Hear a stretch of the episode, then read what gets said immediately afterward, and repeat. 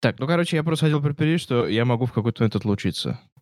Окей. Если, если вдруг прижмет. У вас это трансляция или именно под запись? Нет, это все под запись, конечно, что. А, тогда слава богу. Ради бога. Мы, потом это публи- мы же потом это публикуем там на э, Apple подкастах и в прочих сервисах, поэтому... Вот, такие дела. Ну, ты просто предупреждай, если тебе плохо станет. Да, Ну, нет, там, конечно, да, конечно. Я просто, блин, я сам того не ожидал. В общем, всю ночь в итоге провел за этим занятием невеселым. Кошмар. За каким занятием я прослушал? Да он э, заболел. Заболел, Короче, отравился я, да. да. Вот. Я просто хотел предупредить, что если меня при- прижмет, то мне надо будет отойти. Понимаю. Вот такая полезная, классная информация с утра пораньше.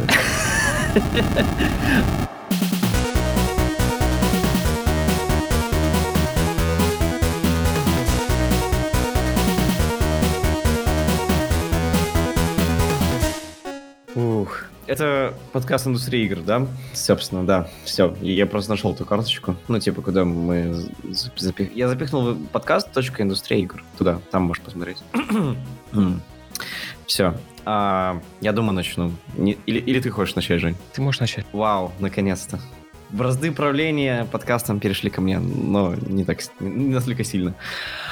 А, вау. Всем привет. И это подкаст «Индустрия игр», это The Батя. И в сегодняшнем выпуске мы будем обсуждать DevGam, который прошел недавно в Минске. И у нас в гостях Филипп, При привет. Филипп Зыбковец, он разработчик игр Whatever Land, The Great Prefabs, Prefabs и он э, владелец и основатель студии Whatever э, Caligari Games. Да, совершенно верно. Подкаст у нас пройдет, в принципе, вот в два этапа. Мы сначала обсудим, ты расскажешь о себе, Филипп, а, потому что мы с тобой общались на DevGAMM, и э, довольно-таки у нас был довольно продуктивный разговор, мы пообщались на много тем, а потом внезапно ты взял одну из наград. Но э, об этом позже. Давай, расскажи о себе и, в принципе, о своей игре, которая победила на DevGAMM в одной из номинаций. Блин, я уже все проспойлерил. Но они же пока не знают, в какой именно номинации. Ну, хотя нет, конечно, знают, там же все написано на сайте. Я- И, я забыл еще сказать одну вещь. Я только сейчас Давай. это понял, что я забыл вспомнить. И я забыл сказать, что у нас сегодня на подкасте Евгений Рамазанов. Да ладно, ты не обязательно. Я об этом забыл. Можно заново все перезаписать. Я Ну, не Если могу. хочешь, давай, как бы, что, я... я, Не, мы, принципе, мы это не будем перезаписывать. Филипп, рассказывай об игре. Хорошо. Эм, ну, короче, наша конторка мутненькая под названием Caligari Games. Вот, мы выпустили игру The Great Perhaps, э, как мы уже один раз это обозвали, Великий Авось. Вот, эм, мы молодые ребята, такие, сочненькие, только-только появились в, в геймдеве. Вот, и, ну, что можно сказать, наша первая игра, вот. А о чем она? Расскажи, о чем она. Ну, эм, вообще игра рассказывает историю космонавта, который э, спал на космической станции в криокамере, проснулся и понял, что Земля уже умерла. Вот. И он спускается на Землю, и в итоге оказывается, что он последний вообще живой человек. Вот. И э, ему при этом приходится по Земле ходить в своем э, костюме космическом. Э, как это называется-то, господи? В скафандре. Вот. И это все так выглядит, как будто он прям на чужую планету спускается. Вот, и там среди руин он находит такой некий а, артефакт. Это такой старый-старый фонарь железнодорожный. Вот, фонарь, который позволяет э, в луче своего света увидеть другое время. И если огонь разжечь посильнее в фонаре, то даже на некоторое время оказаться в прошлом. Вот. И э, получив такой артефакт в свои руки, наш чувачок решает э, попробовать спасти свою семью и спасти мир. Насколько я видел, игра очень сильно похожа, ну, во всяком случае, напоминает э, Valiant Hearts э, по управлению и по э, внешнему виду. И вот тому, как действует этот фонарь, это то, как в Dishonored втором можно было перемещаться между мирами. Ну, то есть между прошлым и настоящим. Вот. И Ну вот ты не поверишь, вот все, что ты сейчас назвал, это на самом деле и то, и другое. Ты, ты сейчас практически а, слово в слово повторил мой elevator pitch. То есть это Ага. даже у нас в группе ВКонтакте, по-моему, написано в шапке, что мы взяли просто уровень из Dishonored 2 с путешествием во времени и запихнули в стилистику Valiant Hearts. То есть сработало, как бы. То, что обещали в elevator pitch, как бы вроде доставили. Но насколько там хорошо это получилось, это, ж, наверное, не мне судить. Если бы у меня была возможность судить, я бы сказал так, типа на шестерочку, семерочку из десяти. Вот. Можно лучше. Вообще, Будет да, лучше. в- вообще э, я, я был удивлен о том, что игра вышла, считай, в августе, а, собственно, даже в Стиме, если посмотреть, то у нее очень мало отзывов, э, несмотря на то, что у нее довольно э, интересный визуал, и там нет каких-то таких проблем. И у вас... И это еще и при издателе, то есть у вас всего там а, около 86 отзывов в принципе, и они в большей степени положительные. И издатель у вас доедали Entertainment. Как, как такое вышло? Почему это так? А, Ну, а, я... Как это? Это конфиденциальная информация. На самом деле, э, все вопросы лучше такого характера задавать нашему издателю, потому что как бы мы, мы всего лишь девелопер, мы типа, э, мы сделали игру и, и все. Вот, и мы по, по- по мере своих возможностей мы там помогали. Вот, а что касается там донести весть о нашей игре, это работа нашего издателя, и поэтому я думаю, что все вопросы по этому поводу лучше задавать им. Вот. Было бы интересно с ними пообщаться. Оставь нам, оставь нам их контакты, мы с ними поговорим. Да, кстати, без проблем, вообще без проблем. Я думаю, что они будут э, совершенно заинтересованы в том, чтобы пообщаться, потому что они очень любят общаться тоже с прессой. Мгм. Вот, они открытые достаточно ребята. И вот эта игра а, получила на DevGame награду Excellence in Narrative. По-русски это лучшее в рассказах. Я даже не знаю, как это сказать. по- Ну, э, По-человечески, я, я, я своей маме это объяснил так, типа, лучший сценарий. Лучший это- сценарий. Да, типа, мы получили награду за лучший сценарий. Я понимаю, что нарратив — это не совсем лучший сценарий, но это самый лучший способ объяснить людям, которые не знают, что такое нарратив. Ага. А для тех, кто понимает, для них объяснять не нужно. Ну, как бы да.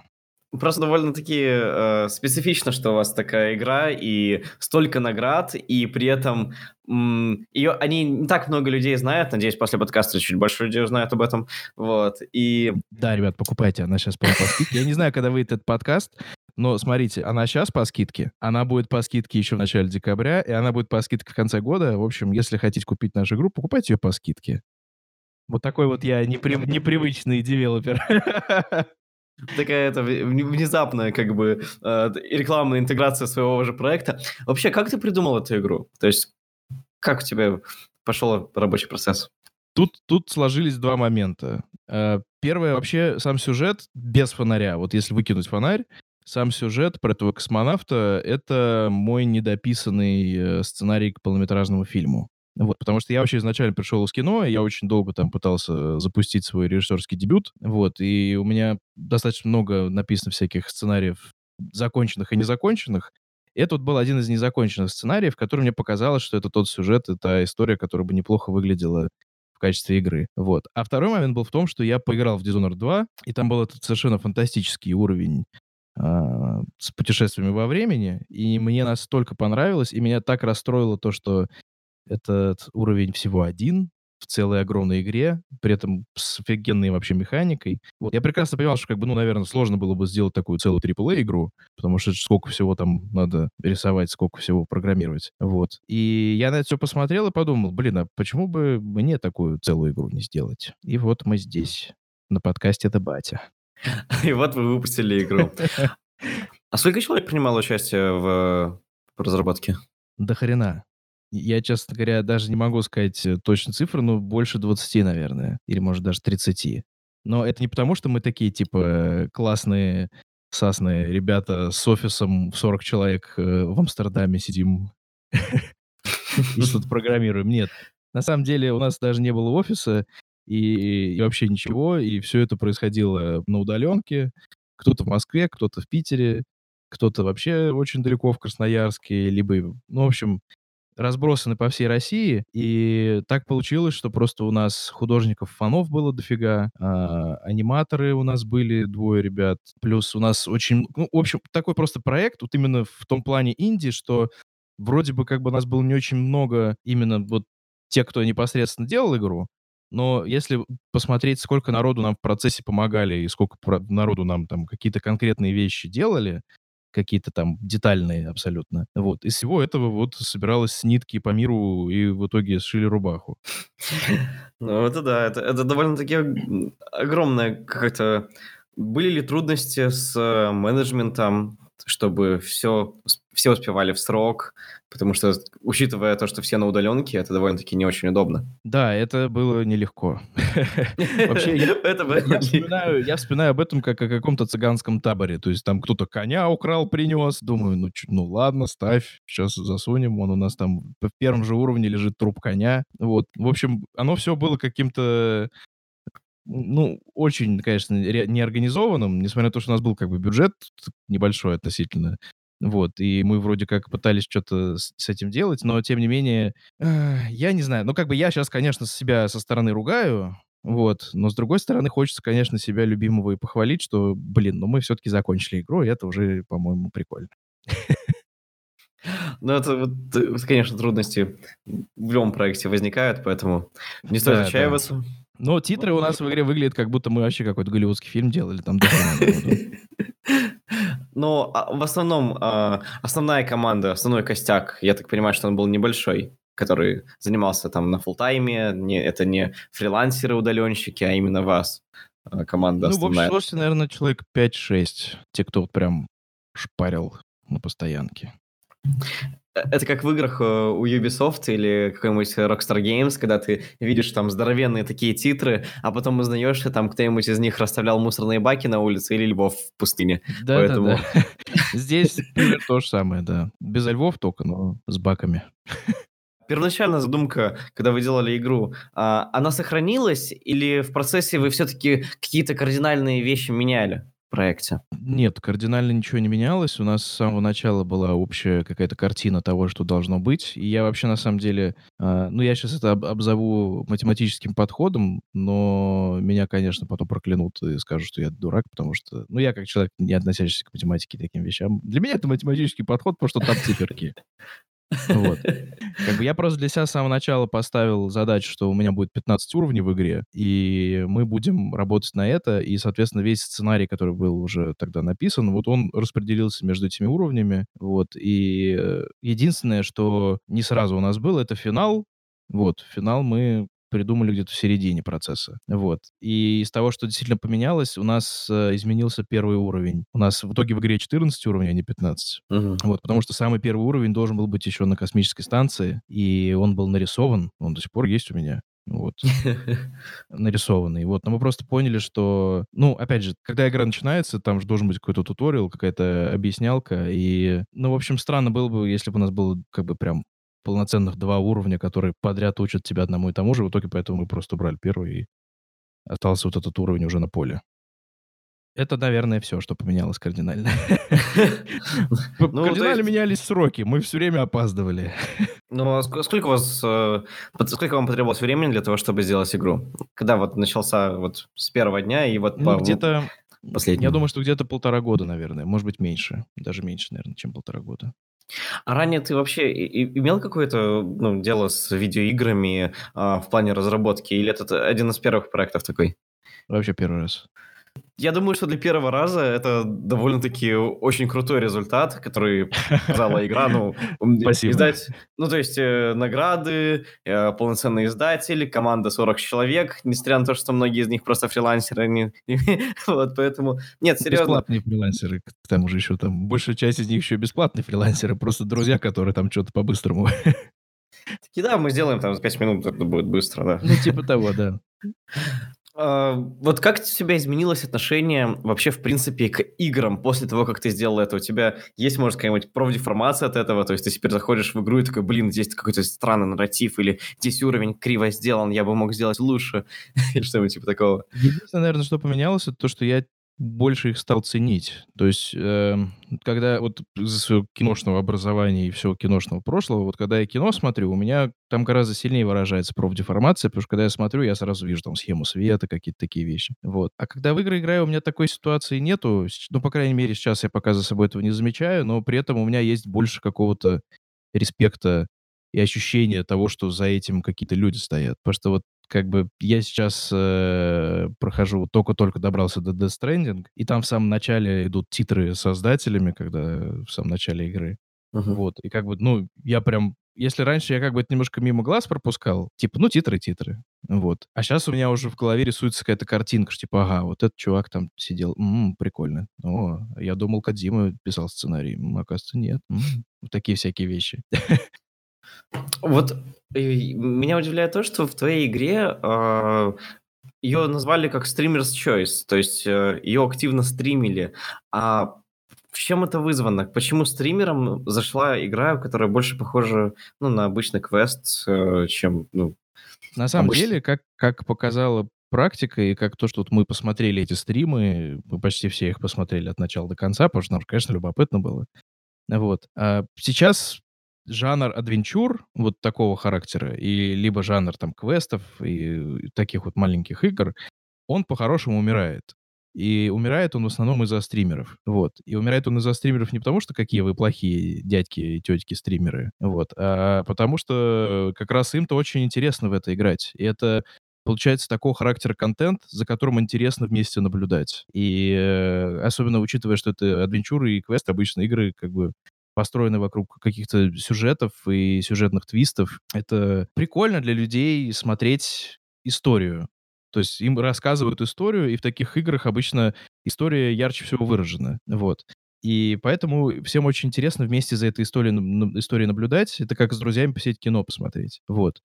И я как бы это так расцениваю. Но потом, соответственно, после стримов, несмотря на то, что там на самих стримах там было по кучу, кучу людей, которые сидели, смотрели, после стримов не было возможности этих людей перенаправить а, в Steam, чтобы они игру покупали. Вот, потому что они уже ее, в принципе-то, все посмотрели, и ничего нового они в ней не увидят. Вот, и я их могу понять. Вот, ну, как бы, если я там, я смотрел там тоже пару летсплеев и полных прохождений, как бы, я все равно потом эту покупаю игру, несмотря на то, что я даже ее потом не скачиваю, не устанавливаю, я все равно иду ее покупаю, потому что, ну, это мой такой, может быть, пафосный принцип. Просто, типа, поддержать разрабов, потому что, как бы, я вот посмотрел контент, я получил от него удовольствие, я пошел, как бы, ребятам закинул денежку. Вот. И здесь очень сложно аккумулировать вот этих всех людей в ту сторону. Вот. Поэтому мы на этой нашей первой игре очень многому в этом смысле научились, потому что нас предупреждали, что адвенчуры из-за стриминговых таких вот историй сейчас умирают. Именно в финансовом смысле. Вот. Поэтому как бы мы шишек набили, и вот в нашей следующей игре мы это будем все исправлять, поэтому там будет поинтереснее. Есть ли какое-то решение этой проблемы? Да, в этом, в, в этом, да, в этом цикле, скажем так, просмотра и прихода или не прихода в магазин э, есть решение в виде того, что нужно какое ну, нужна какая-то replayability, вот, и какая-то вариативность. То есть вот мы сейчас делаем нашу следующую игру, в которой, по большому счету, каждый уровень можно пройти как минимум двумя способами, и при этом это способы настолько разные, что ты заходишь в совершенно другие локации, общаешься с совершенно другими людьми, при этом у тебя есть диалоговая система, в которой ты можешь выбирать, что ты говоришь, вот, и это как бы формирует характер героя к финалу. Вот, и при этом у нас шесть концовок там сейчас. Вот. И мне кажется, что вот за счет таких небольших э, сдвигов вот в сторону такой вот, пускай пока и не самой высокой, но тем не менее replayability, может получиться людей аккумулировать в нашу сторону, потому что, ну, у меня у самого часто было, вот, когда я смотрел какой-нибудь стрим там или let's play по играм, как они назывались-то, господи, Telltale, там какой-нибудь Wolf Among Us или про Walking Dead, и когда ты сидишь, смотришь, и какой-нибудь PewDiePie делает там э, какое-то решение, и ты сидишь, думаешь, ты дебил? Зачем ты так сделал? Вот. И ты после... Я как бы после этого иду, я себе это качаю, играю, и мне интересно узнать, а что бы было бы с историей, если бы вот на том моменте как бы по-другому герой ответил. Вот. Потому что, типа, мне не понравилось, как э, стример э, или там ютубер э, сделали выбор там, да, или как-то неправильно, может, они его поняли. Поэтому мне хочется это исправить, и вот у меня теперь есть на это возможность. То есть мне кажется, это так будет работать. Я так понимаю, что э, твой следующий проект, Whatever Land, я думаю, мы к нему уже немножко перейдем, а, вот как раз-таки эту проблему частично и решает за счет э, реиграбельности. И Ну да, мы Ну. вот пытаемся как раз вот этот момент... э, Ну, это мы не то, чтобы мы, типа, сели такие, типа, так, надо как-то этих хитрых стримеров обмануть, чтобы к нам шли людишки. Нет, мы, мы не сидели в темной комнате и специально это придумывали. Это как бы концепция, которая родилась сама собой и которая как мне уже в дальнейшем показалось, потому что мы игру разрабатываем сильно, э, сильно раньше, чем вышла первая игра в продажу, поэтому мы еще не видели результатов первой игры, вот, а уже давно начали ее разрабатывать. Поэтому это не решение, которое было принято уже в процессе. Это решение было которое самое начало. Я уже по-русски не говорю. Да, это было а, решение, принятое с самого начала, да. А расскажи вообще, а, о чем а, твой новый проект, Whatever Land? Что, что это? Какой жанр? Да, в общем, это point-and-click квест, но мы его любим называть not so classic point-and-click. Вот. И называем мы его так, потому что, ну, во-первых, в последнее время все point-and-клики, которые выходят, они обычно в маркетинге своем или в каком-то продвижении все время используют, типа, точно так же, как у Лукас Артс 20 лет назад. Вот. И вот вся в таком вот духе. И поэтому, как бы, я, конечно, очень люблю Лукас Артс, но как бы я вот эти истории про то, что точно так же, как Лукас Артс, я это просто про это слышу, слышу всегда. Любой квест, который выходит, и все такие, типа, вот, вот мы такие же классные. Типа, то есть они как бы играют на ностальгию. Я точно, так, я точно такой же э, слышал аргумент э, насчет 2D-платформеров пиксельных. Вот прям один в один. Вот типа э, на страницах в Steam обычно указывают типа ностальгический двумерный платформер с пиксель-артом. И я так понимаю, что с квестами такая же ерунда, что э, когда кто-то делает квест, то это обязательно... Э, классический point-and-click квест в духе LucasArts. Обычно такой, ну, наверное, вот, Да, пища. и как бы я это могу понять, откуда это все идет, потому что, ну, по-хорошему-то любители этого жанра, они действительно, это как бы там не школьники, которые там в Fortnite играют, это люди, которые играли в Grim Fandango в свое время, там, и в прочие такие игры от LucasArts. Вот, поэтому для них это такой как бы цепляет глаз.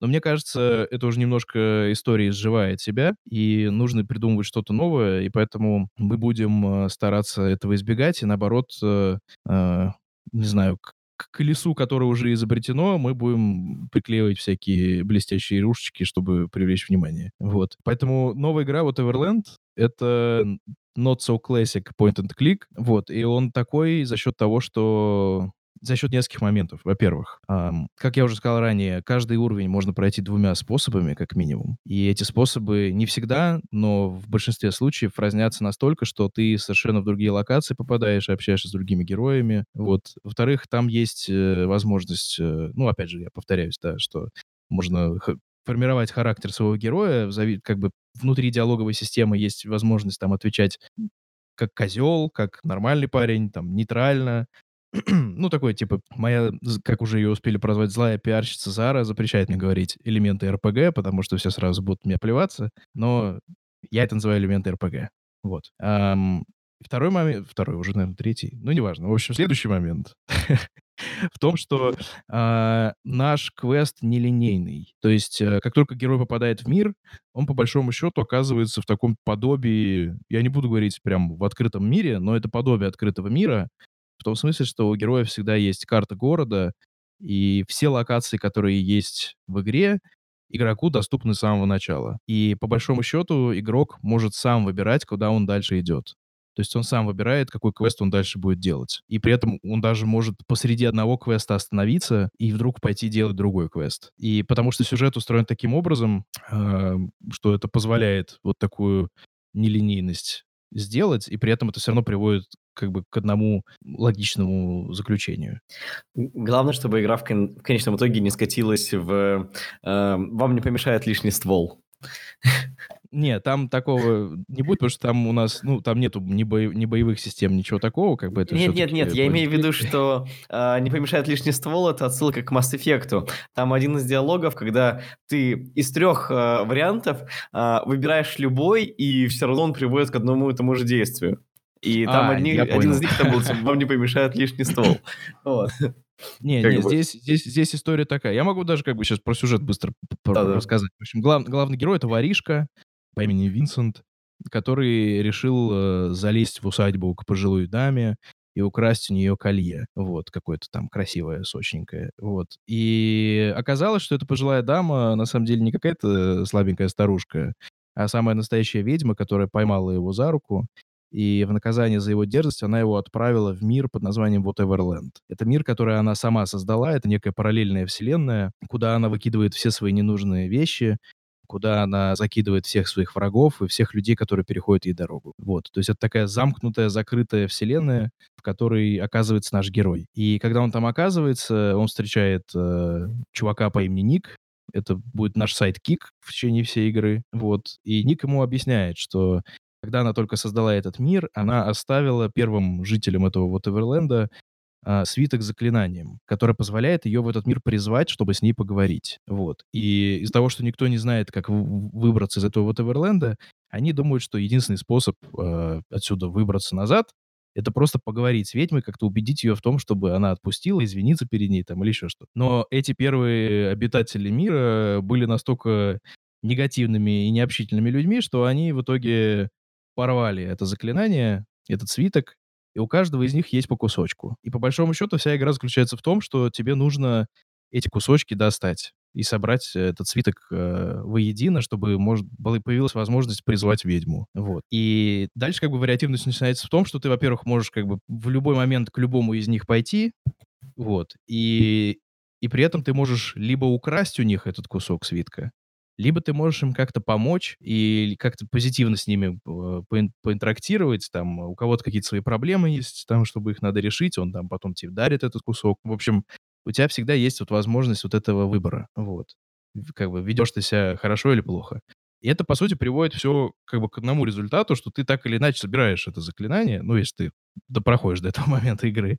Вот, ты собираешь заклинание, призываешь ведьму, и дальше, соответственно, есть еще шесть концовок, которые зависят от того, как ты все это время играл в игру.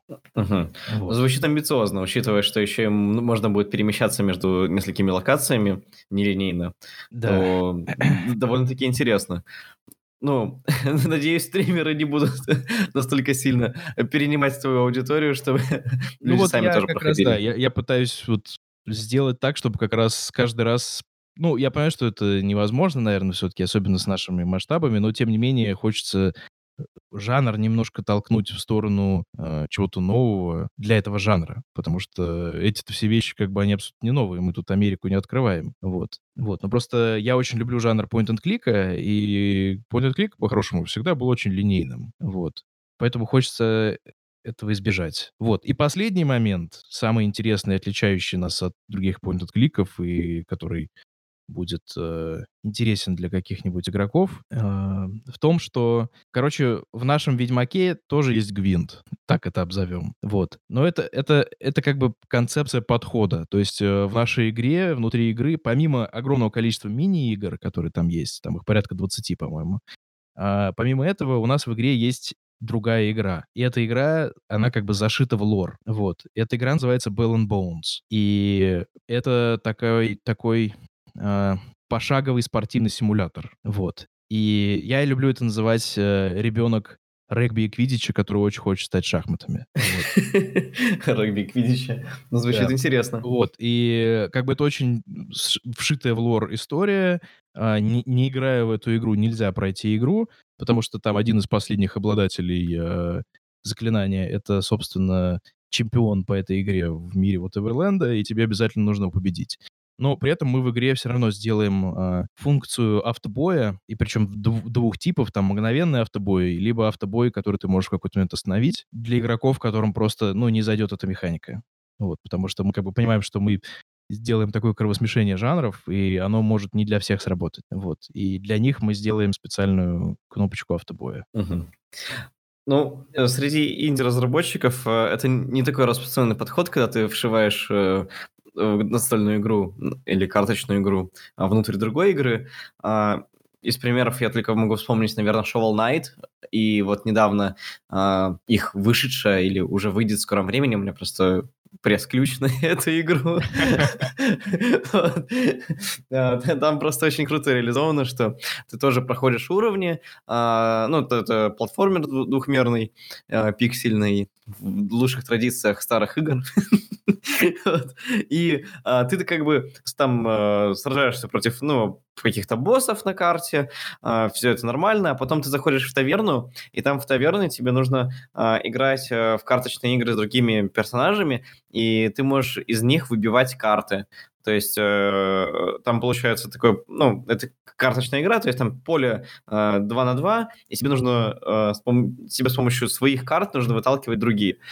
Там это сделано довольно оригинально, и я, правда, не знаю, насколько это вообще реально, э, и насколько это вообще, наверное, может быть даже прибыльно и рационально вытаскивать эти игры в какой-то отдельный проект. Если только вот, допустим, ваш регби с э, скрещенный с квидичем все-таки выйдет, то, наверное, нужно там, наверное, много чего допиливать и переделывать. Нет, конечно. Мы причем даже делать. это на самом деле, простите, я перебью, но как бы вот ты сейчас очень правильную точку бьешь, вот, потому что по-хорошему, а, вот этот Bell and Bones, мы действительно хотим ее выпускать как отдельную игру в будущем, вот, но внутри вот Эверленда это будет очень упрощенная версия этой игры. Для отдельного тайтла там будет гораздо больше режимов, гораздо больше возможностей, гораздо больше вариативности происходящего. Ну, то есть это будет просто более комплексная, более сложная игра, чем та, которая будет в Эверленде. И по большому счету, в Эверленде мы просто хотим э, сделать такой большой массовый playtest для Bell Bones. То есть посмотреть просто, как вообще люди реагируют, что им нравится, что им не нравится, чтобы потом, когда мы будем выпускать уже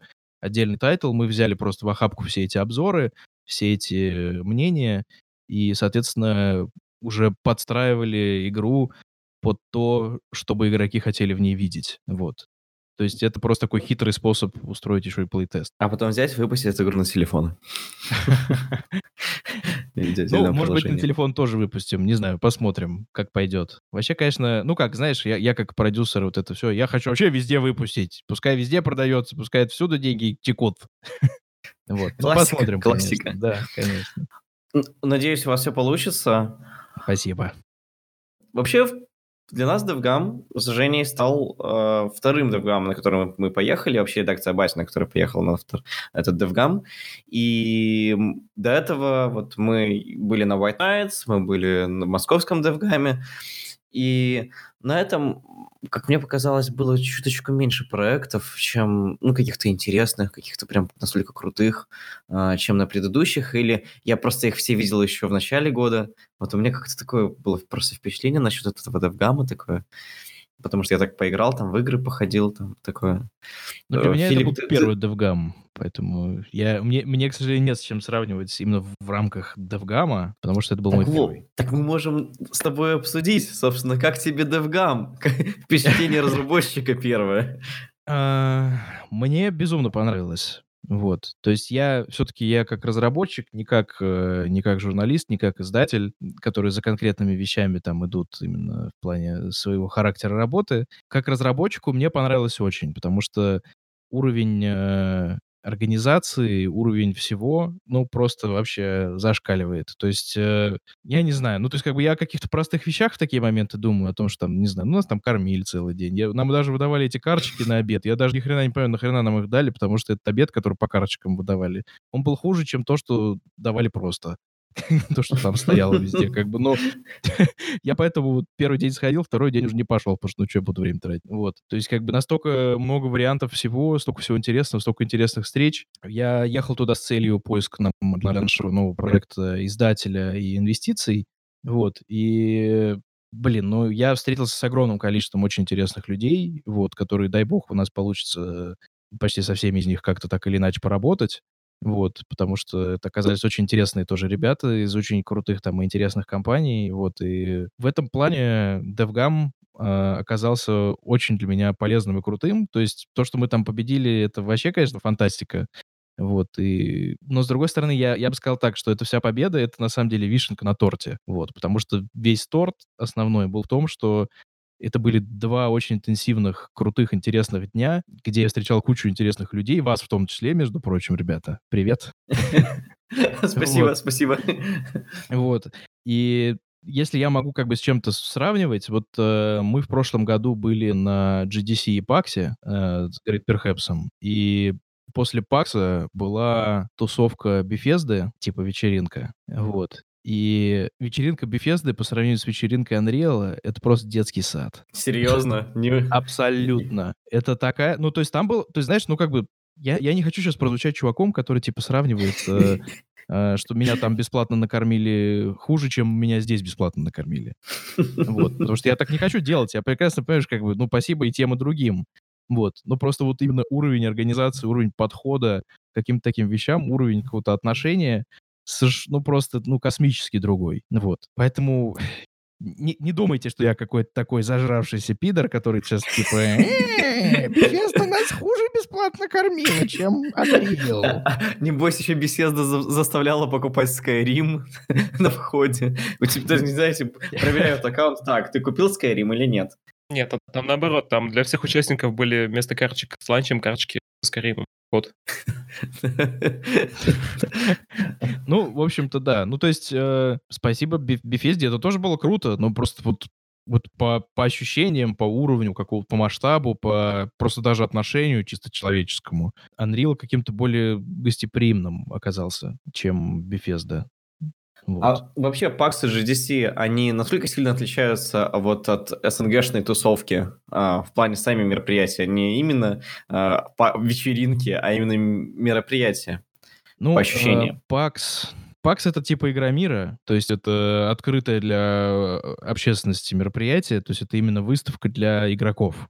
То есть туда приходят прям просто обычные люди с улицы, ну, они как с улицы, покупают себе билеты, там приходят, смотрят это все. Вот. И если сравнивать с Игромиром, я последний раз очень давно был на Игромире, поэтому я, конечно, не буду ручаться, что сейчас там что-то так же, как раньше на Игромире, потому что я давно не был. Вот. Но тем не менее, ну, тоже как бы небо и земля. Вот. И не знаю, здесь какой-то вопрос атмосферы, потому что на том же Паксе, на Игромире я такого не видел, но на Паксе, по крайней мере, когда я был на нем последний раз, на Паксе там была огромная зона индюшников, и она выглядела, блин, как палаточный городок потому что там просто из каких-то черных э, портьер были затянуты какие-то маленькие уголки, в которых сидели просто инди-разработчики, их было до хрена, и там было представлено очень много крутых, необычных инди-проектов, и очень клево и интересно было на это все посмотреть. И на Паксе вот чувствовалась какая-то атмосфера праздника и общности, потому что, когда я последний раз был на Игромире, у меня не было ощущения праздника. Я пришел, типа, как... Ну, прям, у меня было ощущение выставки. Я пришел, походил, посмотрел, угу, класс, ушел. Все. Вот. А на Паксе, ну, я там работал в этот момент, но, тем не менее, у меня была возможность там походить, посмотреть. На Паксе прям, ну, прям у всех глаза горят. И все что-то болтают, все как-то вот, ну, не знаю, мне это, это, это вопрос именно вот таких ощущений, как бы. Я, опять же, я не хочу обидеть Игромир ни в коем случае, потому что я был там последний раз очень, реально очень давно. То есть я последний раз на Игромире был год, наверное, три назад, или даже, может быть, четыре. Вот, это, поэтому... знаешь, про, про, проблема больше в том, что э, я вот тоже был э, на западной выставке на Gamescom э, в 2018 году, и там действительно такая атмосфера, типа, такой гигантского такого мероприятия, тусовки. Там тоже были очень клевые инди-разработчики. Отдельный, отдельный стенд, даже не сказать, что стенд, а зона была испанских инди-разработчиков.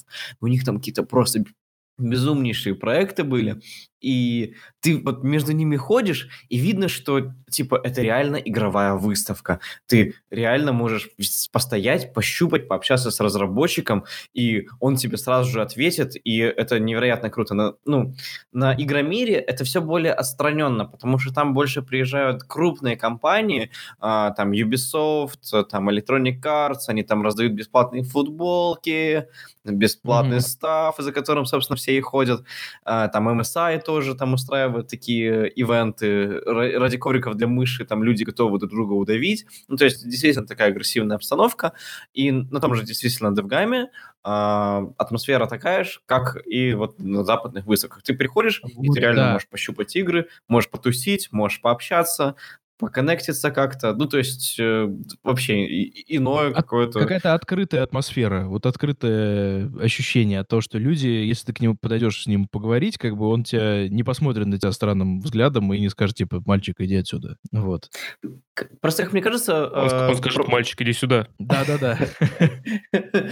Как мне кажется, это проблема в том, что э, на Игромире, ну, в толпе, как таковой, которые там ходят люди толпами, э, ну, сложно встретить есть какого-то разработчика, с ним как-то пообщаться, поразговаривать, да даже если это просто, там, не знаю, ну, помощник какой-нибудь там. Но я имею в виду, что э, нету, из нету этой открытости, опять же, вот как будто бы с закрытыми дверями. Ну, кстати, э, что, кстати, отличает э, еще и большие западные выставки, вот тот же самый Gamescom, э, это, конечно же, очереди раза в пять, э, раз в пять, наверное, длиннее, чем на Игромире, на, на, на каждый из крупных стендов.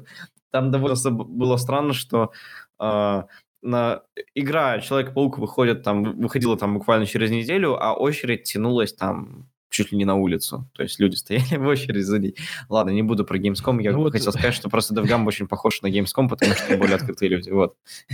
Да, вот на PAX тоже было очень много очередей, и там на самом деле так было много народу, что даже на наш маленький стенд, вот где вот был только всего один компьютер с нашим Great Perhaps, даже там была очередь. Небольшая, но мне так приятно, я ее пофоткал себе на память. Вот, люди стоят в очереди. Это так классно, потому что это на самом деле очень круто для разработчиков. Это вот такие именно открытые мероприятия, куда приходит куча народу, и было бы, конечно, круто, если бы Игромир придумал какую-то историю или систему специальную для индюшников и сделал для них какую-то отдельную зону, где бы по каким-то выгодным ценам для них была возможность себе снять стенд или, или вообще бесплатно просто выдавали стенды, вот как на том же Девгаме. Э, там же бесплатная запись на эти шоу-кейсы. Да, ты да, ничего да. не платишь за эти стенды. Я считаю, это абсолютно правильная и фантастическая идея. Абсолютно полезная, очень полезная для индустрии. Индюшники — это же индюшники, блин. У них откуда у них деньги на 10 тысяч долларовые стенды? Вот. Поэтому... Да, и это было бы круто, когда люди приходят на Игромир тот же, и э, смотрят на новые игры, а не те, что выйдут через неделю. Ну, да. Вообще было бы круче, если бы DevGam устроил более открытую какую-то конференцию, даже не конференцию, а выставку для игроков. По сути, это, это было бы, это бы история повторила саму себя на самом деле, потому что э, DevGam смотрел на конференцию э, российских, э, российской индустрии, ну, КРИ, э, разработчиков игр, конференция разработчиков игр КРИ, вот, он на них смотрел, а потом а, Кри превратился как в таковой в Игромир, и было бы интересно посмотреть, а, смогла ли, см, смогли бы сделать а, ли организаторы DevGamma а, свой Э, какой-то какой фестиваль, выставку, ну, более открытый, с большим количеством разработчиков. Потому что я даже сейчас замечаю такую тенденцию. Вот я в Петербурге хожу на э, различные там э, мероприятия, типа House Construct или, к примеру, StarCon. Э, они тоже пытают, пытались это все э, организовать, чтобы привлечь э, инди-разработчиков, но э, там обычно стоит там один-два стенда, и они ну, реально бесплатные, но просто э, инди-разработчики, они не знают о том, что, допустим, на StarCon можно, допустим, податься. Или на какое-нибудь другое мероприятие взять, податься и прийти, и тоже там будет бесплатно. И просто само мероприятие это не подразумевает. То есть нужно, как мне кажется, не какой-то трансформировать э, фестиваль типа Игромира или там Старкона или еще какой-нибудь, а именно какой-то создавать там, не знаю, DevGam Opening или там какой-нибудь э, более, э, более для свободной аудитории, для, для всех, с, с меньшим ценником за вход. Вот как мне ну, кажется. Вообще было бы, было бы круто, конечно, если бы они что-то такое придумали, при этом оставили условно DevGam обычный, и просто сделали еще один дополнительный, какой-то просто вот именно открытый. Вот. И было бы круто, если бы, допустим, это, этот открытый, он вот был, вот как сейчас в Минске был в ноябре, да, он по большому счету как бы, ну, закрывающий год DevGam. Вот. И было бы круто, если бы вот этот открытый DevGam, он был как раз тоже закрывающим. То есть сначала в течение года прошли вот эти закрытые DevGam, которые чисто для разработчиков, а потом уже открытый, на котором подводятся итоги, на котором там какой-нибудь а, отдельный, может быть, award, э, тоже какая-то церемония среди всех участников предыдущих DevGam. Ну, это, конечно, мы уже фантазируем, но было бы, И мы передадим эти идеи Лерике. Да, да, вот. А, то есть Вообще... пару DevGam Conference, а в конце такой DevGam Festival. Типа того, да, да. То есть мне кажется, это было бы прикольно. Но с другой стороны, я уж не знаю, какая у них там кухня внутренняя. Может быть, окажется, что им это тоже все не особо может быть интересно, или просто пока что еще не по силам, потому что все-таки для открытой публики делать мероприятие это совершенно другое, потому что если это именно конференция разработчиков, то там обычно, ну, люди-то приличные приходят, потому что все приезжают работать, и все немалые деньги за это платят. Вот. Насколько я знаю, они хотят. Ну вот, будем надеяться, и флаг им в руки, мы их все всецело поддерживаем. А вообще просто для индюшников, вот почему, собственно, обидно, что этого нету ни на одном русском фестивале, именно и такого инди-уголка, где по выгодным там каким-то ценам или вообще бесплатно пускали бы инди-разработчиков. Индюшникам реально очень полезно было бы посмотреть на то, как незнакомые люди играют в их игру. Потому что вот мы когда были на Паксе, и мы смотрели, как играют в Great Perhaps, ну, это, во-первых, непередаваемое просто чувство, потому что ты сидел в закрытой комнате там полтора года, что-то пилил, и вдруг, вдруг тут приходят люди, они играют, и ты видишь живые эмоции, которые игра вызывает, это безумно заряжает. Это вот, вот и такие моменты, они стоят вообще всего вот этого убивания и всего вот этого времени потраченного. Потому что ты видишь, что человек играет, там, он улыбается, ему что-то нравится, где-то он посмеялся, где-то он там что-то затупил. И ты при этом ты как бы смотришь, это реально как плей-тест тоже срабатывает. То есть мы, например, после Пакса, некоторые, у нас прям был целый список вещей, которые мы потом в игре поменяли, потому что мы видели, что, ага, люди вот это не совсем понимают. А вот здесь, например, для них было бы проще и удобнее сделать вот так. Вот. То есть какие-то, и при этом некоторые вещи, опять же, полезность плейтестов, там некоторые вещи вообще абсолютно откровением были. То есть о, о чем-то, о чем я вообще бы никогда не подумал. Но при этом абсолютно все, кто приходил к компьютеру, все совершали одну и ту же ошибку, о которой я даже не думал вообще, что ее можно совершить. Пришел журналист, не может пройти туториал. Ну, не совсем, вот. Но там, там просто был момент, как бы, что люди постоянно умирали в одном и том же месте. Вот у нас э, э, там второй уровень, который вот уже после того, как герой получает фонарь, все игроки упорно пытались пройти в самую правую дверь, э, которая была вот когда только из зала выходишь, собственно, к первой головоломке, вот, все игроки пытались через эту правую дверь пройти, они 10 тысяч раз нажимали кнопку, пытались ее открыть, она, конечно же, не открывалась, потому что там нечем было открываться, вот. При этом в настоящем там уже был завал из камней, и их постоянно телепортировало назад в эти камни, и они в них умирали. И, и все не понимали, что произошло, потому что вот мы не до конца правильно объяснили, что, типа, вот если ты как бы перемещаешься во времени в каком-то месте, где там завал какой-то, то тебя этот завал убивает. Вот. И вот мы пытались в итоге придумать потом систему, как это исправить, как этого избежать, и в итоге вроде чуть-чуть поправили. Вот. Поэтому это очень полезно, и было бы, конечно, круто, если бы что-то такое у нас придумали. Потому что в России и в странах СНГ вообще очень много талантливых, крутых, маленьких инди-разработчиков, которые вообще достойны того, чтобы люди на них посмотрели и о них узнали. А вообще, а, есть ли какая-то вот разница, может, наблюдал а, между игроками и разработчиками? Как они играют в твою игру? Есть ли какая-то разница? Не, не замечал вообще. Не знаю, я как-то не, обра- не обратил внимания просто. Для меня все вообще это просто игроки. Ну, просто мало ли, вдруг, ну, если ничего не отличается, то, в принципе, да, можно было бы попробовать. О, господи, я думал, что вообще DevGam никогда не закончится. Эти там два дня, они длились бесконечность. Э, я, наверное, сорвал голос, потому что я общался с очень многими людьми. И я ходил по стендам, играл в игры. И в один момент э, там был, был один из проектов, э, на который я очень негативно высказался. я не знаю. я обычно привык, если я вижу что-то не так, что-то не так в проекте, то я стараюсь, ну, высказать, потому что тогда человек как бы, ну, обратит на это внимание, поймет, э, тем более, что э, на таких мероприятиях чаще всего э, и приезжают для того, чтобы услышать э, как негативные, так и положительные отзывы. Так я не знаю, но э, разработчики, когда на меня смотрели, э, это не игра, это была там программа, я не буду их называть, это еще обижу. Вот. Э, я сказал, что все плохо, ребят, не надо так делать. Они на меня смотрели таким э, злым взглядом, просто максимально испепеляющим, что я подумал, что, наверное, все-таки не стоит так сильно высказываться по поводу чужих проектов. Особенно, когда ты, типа, на это потратил время, силы, желание а, тут тебе приходит какой-то чувак, у него бейджик журналисты, надпись за и они такие, э, кто это такие вообще, зачем ты вообще пришел?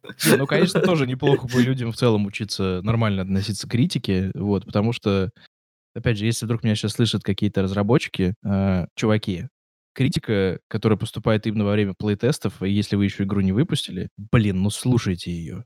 Реально слушайте, потому что если вам кажется, что вы такой умный, и этот человек-дурак, который сейчас играл, это не так. Вот. Потому что таких людей, которые потом запнутся в том же самом месте, будет гораздо больше, чем вам кажется. Поэтому примите все к сведению, как бы вам это не было неприятно, и подумайте о том, как сделать лучше. Вот.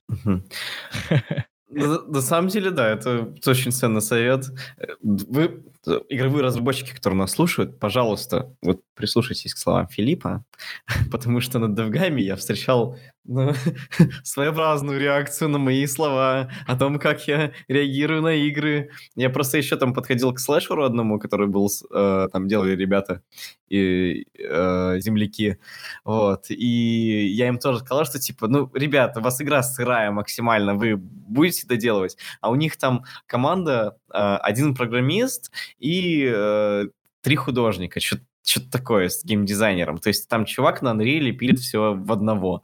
И из-за этого игра выглядит очень топорно, там дофига багов и все в этом духе. Я об этом им рассказал, что игра, картинка выглядит сочно, круто, но типа топорно, прям играть невозможно. И у меня какая-то чувство вины из-за этого, то что я им сказал, что у них все плохо, и я, а я типа такой хер ну, с горы, тоже, тоже для тебя тоже урок в каком-то смысле, что нужно вот, если ты хочешь им как бы говнеца на тарелке поднести, нужно украсить это как-то, все завуалировать, как-то так понятно объяснить, чтобы чтобы они, типа, не, не сагрились на тебя, типа, слышь, иди нахуй отсюда. Вот, а, а просто приняли твои слова к сведению и реально, может быть, что-то с этим сделали. То есть это тоже такое, такое искусство манипуляции. Жень, Филипп, а вы успели... А, ну, Женя, это понятно, Женя, ты успел поиграть в игры, а, которые там были. А ты, Филипп, успел поиграть э, в игры других разработчиков? Вообще оценить их, Честно говоря, я не поиграл ни в одну игру, пока был на Девгаме. И мне очень грустно. Я не побывал ни на одной лекции, ни на одном мастер-классе, и вообще ни на чем, потому что у меня... Просто стоял на стенде.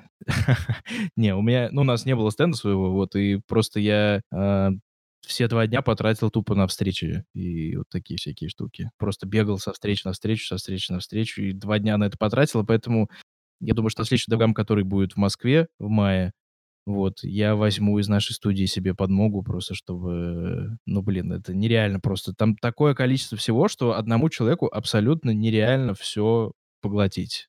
Вот. И со всеми поговорить при этом. Со всеми при этом поговорить, да, и еще и какие-то бизнес-дела порешать. И поэтому в этом смысле, конечно, тоже фантастическая вся эта затея с конференцией. Потому что, блин, ну мне реально очень хотелось на очень многие там вещи попасть. на всякие лекции там и так далее. Мне реально очень интересно было, но я просто не мог. У меня точно такая же проблема. Я успел поиграть в игры, но на лекции ну, только на одну успел сходить, э, и то там краем глаза посмотрел, такой, блин, и, и, и дальше побежал на какую-то там встреч э, с разработчиком. Вот, Женя, ты успел сходить на лекции и поиграть в игры? Ну, на самом девгаме? Мне не все лекции были интересны, поэтому я сходил на две. А одна была очень интересной, вторая так. И поиграл, да, почти во все игры на, в обоих днях. И вместе с подкастом в этот же день выйдет и материал с лучшими понравившимися играми на DevGame. Крутяк. Да, мы до сих пор не обработали материал к выпуску, а, потому что реально там было, ну, дофига всего. Я просто помню, что а, там даже со всеми ты пообщаться даже не успеваешь. Это вообще там кошмар. Э, Женя, а у тебя были как, какие-то казусы с разработчиками, когда ты с ними общался? Или это, это только у меня? Ты не говоришь, что это только у меня? Это было только тебе. Кошмар. Кошмар, просто кошмар. Надо, надо быть более тактичным в следующий раз с разработчиками, я так думаю. Вот. Нет, ну если бы я увидел дерьмо, я бы сказал, что это дерьмо. Так что я просто... Я, я просто ходил, переходил быстро к следующей игре. Ну, я просто еще... С, ну, я, я просто любитель поболтать с разработчиками параллельно, пока играю, поэтому, видать, многие вещи такие от меня не уходили. В общем, DevGam очень крутое мероприятие. Э, мы уже, не знаю, в бате пишем второй раз, у нас подписчики спрашивают постоянно, типа, да что на там DevGam вообще делать? Зачем вы вообще про него пишете? Да вообще, что это такое? Типа, зачем это все нужно? Мне единственный ответ э, для них всех это DevGam развивает игровую индустрию в СНГ и в России, и не будь, если бы не было бы этого мероприятия, то у нас многие бы разработчики бы до сих пор э, делали бы три в ряд, и больше бы кроме них ничего, собственно, не выходило вообще. А благодаря DevGam у нас есть э, такие игры, как Red Prefabs, потому что на нем, собственно, э, вообще, в принципе, мы узна- узнали на DevGam о том, что э, такая игра есть. Извини, Филипп. Вот. И вообще, в принципе, я с тобой согласен. Я с тобой полностью согласен. Все нормально. И, и, и, и вообще, в принципе, про игровых разработчиков, потому что а, о западных знают, о западных пишут. Некоторые из них, из этих игр, намного хуже, чем российские, намного хуже, чем из СНГ. Поэтому это очень важно, и это нужно вообще для развития отрасли в целом. Вот, например, вот. игра Spaceland вышла с, вместе с релизом Apple Arcade, и они мы впервые узнали на московском DevGame. Да, да, то есть вот о таких проектах, то есть игра там вообще, типа, в Apple Arcade попала в одну из первых э, очередей, и тут Самый бац, э, в даже самую первую. Вот. Ну, Эх, мы тоже конечно. должны были туда вроде попасть, но в итоге нас не взяли. А как так? Ну, Я не знаю, мне, мне не докладывают. Вот, не знаю, но нам как бы там вели переговоры достаточно долго на тему того, чтобы нас тоже взяли в Apple Arcade, но в итоге это ни к чему, по-моему, не пришло. Ну, судя по результату. Воу, я думаю, что на этом мы можем уже заканчивать наш подкаст. Я так думаю, если у нас еще вопросы остались, но я думаю, что у нас вообще ничего не осталось. Женя? Да, спасибо тебе большое, что пригласил в подкаст. Пожалуйста, пожалуйста. Спасибо, Филипп, И вам за то, что пришел. Мы наконец-то выбили время для того, чтобы это все записать, потому что реально а, мы хотели еще позвать э, геймдизайнера, но они но она не пришла. Я думаю, что мы с ней еще раз отдельно запишем, но, наверное, в будни. Потому что вас всех собрать игровых разработчиков в одном подкасте, это просто нереально. Вот уже, уже вторая неделя пошла, мы уже все как-то пытаемся всех укомплектовать, чтобы все вы пришли. Ну, смотрите, если что, пишите, я всегда рад поболтать. Как видите, я такой болтунчик. Вот. Я люблю тоже пообщаться. Тем более, Пишите, что игра вышла, грант получили. Да, да, да. Надеюсь, вы на весь этот грант купили а, ну, для всего офиса, для всех 40 человек по пицце хотя бы. Ну, как бы грант мы еще пока не получили, там еще пока какие-то штуки юридические идут, я уж там в этом особо не разбираюсь, но мы, мы купим всем стулья в офис, потому что у нас теперь, теперь у нас есть офис, и вторую игру мы уже делаем более осознанно и более профессионально, что ли, чем первую. Больше мы не цыганский табор. Вот. Теперь мы гастарбайтеры в квартире. А вот вы гастарбайтеры в квартире со стульями новыми. Да, теперь с новыми стульями. Хорошо, хорошо. Спасибо большое. Спасибо, Жень, спасибо. что побывал тоже на подкасте. Да, нет, всегда рад. Ну, пожалуйста, извини. Я забыл вообще все. Забыл тебя назвать, забыл тебя назвать в конце. Я думаю, что в каком-то из выпусков подкаста в дальнейшем Женя тоже так же сделает и забудет меня назвать или еще что-нибудь. Не, я тебя просто на монтаже вырежу. Знаешь, типа, заменишь все мои слова. Это, это будет один монолог меня, да.